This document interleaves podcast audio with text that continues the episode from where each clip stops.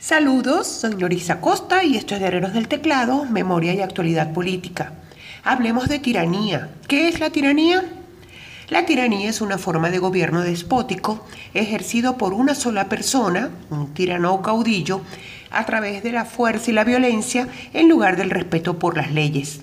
La palabra tiranía se empleó por primera vez en la Grecia antigua para catalogar el régimen de Giges de Lidia quien había ascendido al trono a través de mecanismos de fuerza y no de ley.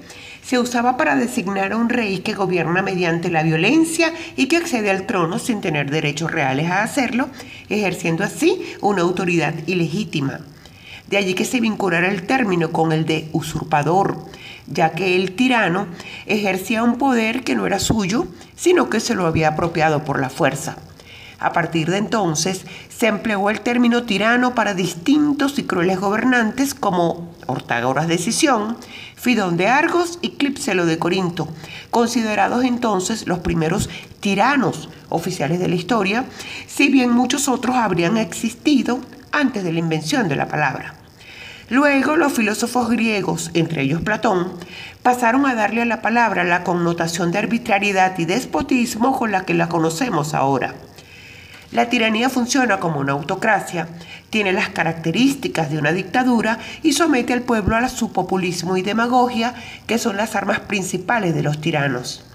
El poder que el tirano esgrime se sustenta siempre en la fuerza y la opresión violenta y no en el acatamiento de las leyes. Un tirano rige de manera despótica, caprichosa, imponiendo su propia voluntad como ley a los demás mediante la amenaza de ejercer la fuerza.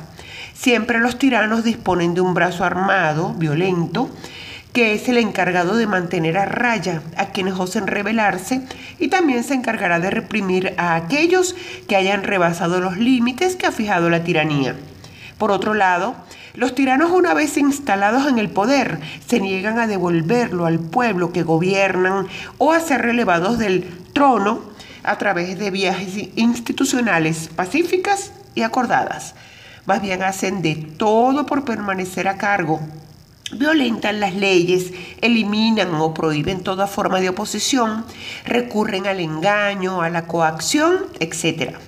Dado que el tirano controla una sociedad haciendo caso omiso a las leyes que justamente le prohibirían hacerse con el poder a la fuerza y manejarlo como le parezca, se trata de una forma de gobierno ilegítima e ilegal en la que el bien común suele subyugarse a la voluntad del tirano.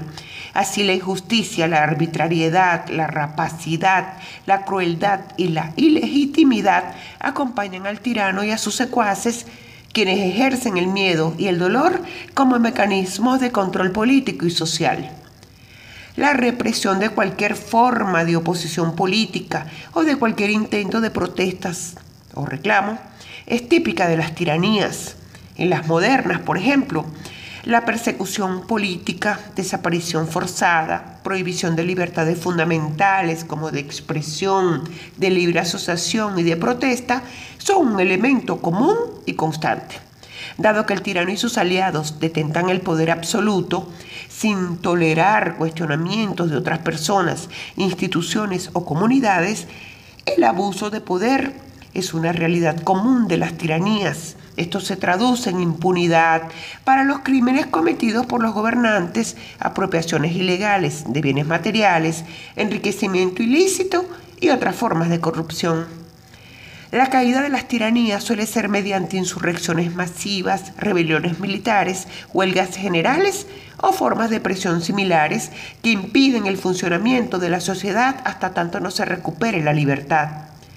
Únicamente en casos realmente excepcionales, las tiranías han encontrado su fin mediante ejercicios democráticos o elecciones, ya que los tiranos suelen manipular el sistema a su favor con el fin de eternizarse en el ejercicio del poder. Una de las tiranías más significativas del mundo ha sido la que provocó la Segunda Guerra Mundial. Su tirano, Adolfo Hitler.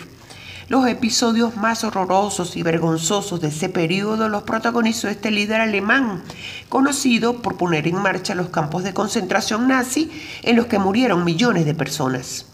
Y mientras que la gran mayoría de los dictadores no llegan a los niveles de crueldad de Hitler o del genocida Joseph Stalin, la historia está plagada de opresores, criminales de guerra, sádicos, sociópatas, individuos moralmente acomodaticios que acabaron siendo jefes de gobierno no elegidos en detrimento trágico de las personas y sociedades que gobernaban.